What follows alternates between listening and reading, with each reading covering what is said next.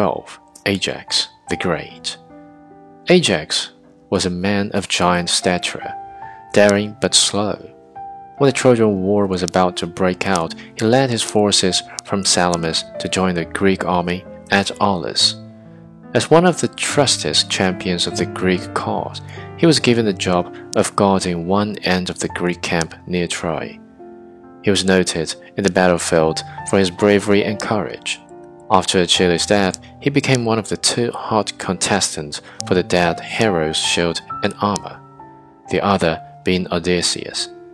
When the weapons were finally judged to his rival, Ajax went mad for grief. Unable to get over the hardships, he took his own life. When, in order to seek the advice of Odysseus, came to visit the lower world, the shade of Ajax frowned upon him. In the lower world, Ajax chose to be a lion, guided clearly by the bitter recollection of his former life.